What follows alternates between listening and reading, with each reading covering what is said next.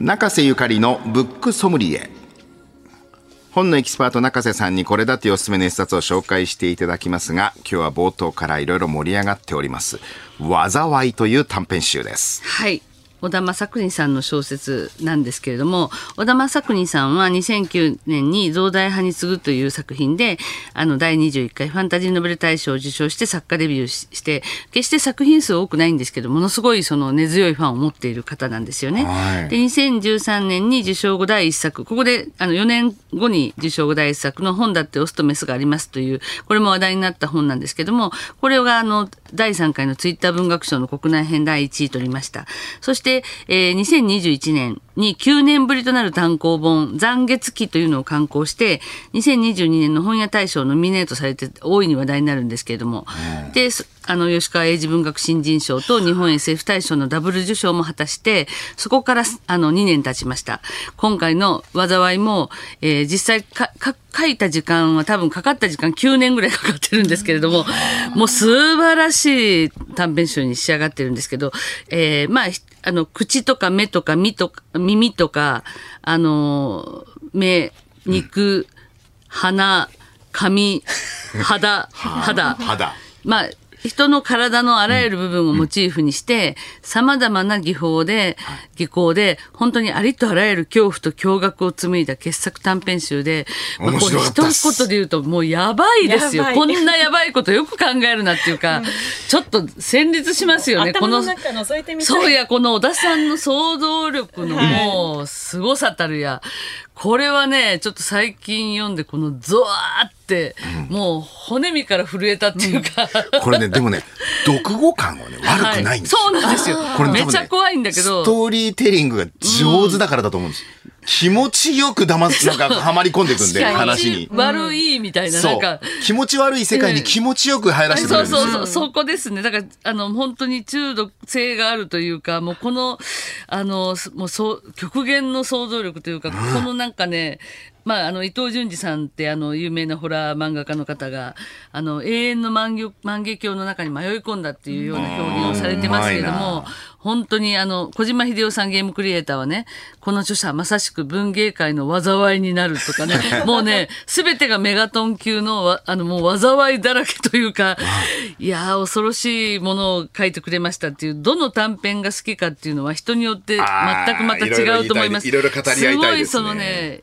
あのーこう、まテイストが違うんですよね、また。わかりやすいのはやっぱり一つ目と二つ目かな。触書と、ん。あの、耳もぐりですかね。耳そうですね。食書はもうタイトルの通り、はい。はい。本を食べるんですけそう。ど、これ。俺ねちょっとねちょっと食べてみたくいや、なったんです私もわかる。これね、ちょっとややばいかもしれないけど、やりたくなりますよね。やりたくなるんですよ。な食べることによってこれだけバーチャルリアリティみたいに話に子供の頃初めて本に夢中になった時のあの感覚のように入り込めるんだったら食べてみようかな。いや、だってこのね、もう私という人物がとある便所で女と遭遇するじゃないですか。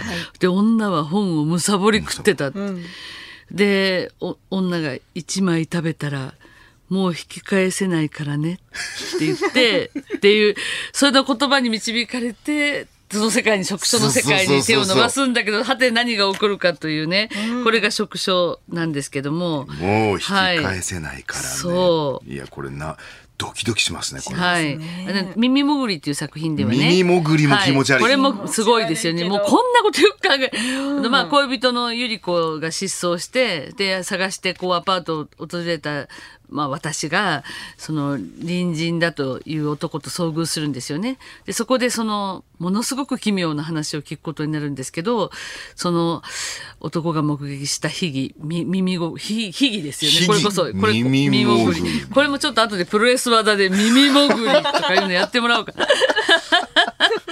いや、これも何とも言えないけど、でもね、どこで考えたんだろうな。この本のすごいのは、まず食書でもう、うわ、こんなっつって、本食べてとか思って、で次耳もぐり、やっべえ、こんな発想とかなるんですけど、この普通この2本がやばかったら、まあ、あとはちょっとね、おとなしめかと思ったら、どんどんやばくなってどんどんやばくなってもうや、どんどん後半ほどまた、どんどんやばくなってて。後半ほど世界が入り組んでますそうね。そうそうそう。なんか広がるんですよね。なんかやばい世界が広。って深くなって、やば、この人本当、小田さんやばいなもうだから途中からもうこのなんか世界観にはまっちゃうと日常に戻れなくなるような引き返せなくなるような恐怖がなんかもう脳天をこうねついてきますけれどもこれもうすでに海外翻訳決定で先行コミカライズも連載されててそれでもうすごい推薦コメントがたくさん集まってもう予約殺到で発売前に重版もしたんですよ。それでもうもうだから中毒者が続続出してるというこうものなんですけども。これ登場人物はさほど多くないんですよねどの短編もね。そうなんですそうなんです。そこがまたね、うん。そう。だから会話で引っ張る小説というよりも、なんかもう本当に独特の世界、だから自分がもうその中の一人になり変わるような感覚になりますよね。なりますね。うん、だからこのし、まあ、体をのパーツをこうねあのこうモチーフにしてるからなんですけどもやっぱりさ自分の体のパーツをこうまじまじと触ったり見たりね髪のあのー話があるじゃないですか。髪の災いと書いてそうそう。ハッカ。これはもう、カッキーのためにあるような。私はこの宗教団体に入りそうになり そうそうそうそう。なんかいや怖いですよ。いやいや怪しい。まあこれ、まあ、入り口がまた結構、まあ、さっきのね闇バイトじゃないけどそうそう10万円くれるよっていう10ね万円くれるよって言って宗教団体の集会に桜で参加するだけでいいからって言って行ったかららそこで髪の毛をモチーフにした謎の宗教が。すごいですよ。髪譲りの儀っていうのに桜として参加するんですけどそこで本当身の毛も立つ悪夢が待ってるって。血悪い本当身の身の毛ぐらい生えてほしいですよ。いやとにかくねここれどれが好きかはねこれだけでももうそうね。ああんたそれ、あそれもよかったけどでもこっちじゃないとか、もうねし社内とかでもみんなで。え中田さんどれだったんですか？いろいろ私ね耳もぐり結構好きなんですよ。耳もぐりね。はい。耳もぐり。耳もぐりはねなんか本当になんか、うん。いろいろ考える。考える？いや熊谷さんのこと見てても、もしかしたら熊谷さんももう何人かに潜潜られててあなたも実は中にもおっさんとかも森田とかもいっぱい入って。いやでも最後のそのラフとラフっていう、はいはい。こう裸にみんななっていくやつ。これもなんか何とも言えない味わいでしたねえ熊谷さんが一番好きだったのそう熊ちゃんは。私ねやっぱ一番最初の食傷ですかね。好きなのは。でも怖かったのは農場。あ農場怖いよ。農場で働いた農ら場最悪とんやばいだよでもない。本当に。いやこれ全部なんか映像になったらどうなるんだろうね。映。像ならちょっと見られないもう見られないぐらい。ね怖くて。ちなみにこの耳もぐりは漫画版でちょっと読めるんですよね。そうですそうです。これちょっと読んでみるといいかもしれませんね。はい、はい。ということで小田正邦さんの新刊「災い」定価1870円税込みで発売中です。三省堂書店有楽町店ではあなたとハッピーで紹介した本が特集されている特設コーナーを新刊話題の本のコーナーの一角に開設しておりますんでお近くにお出かけの際はぜひご覧ください。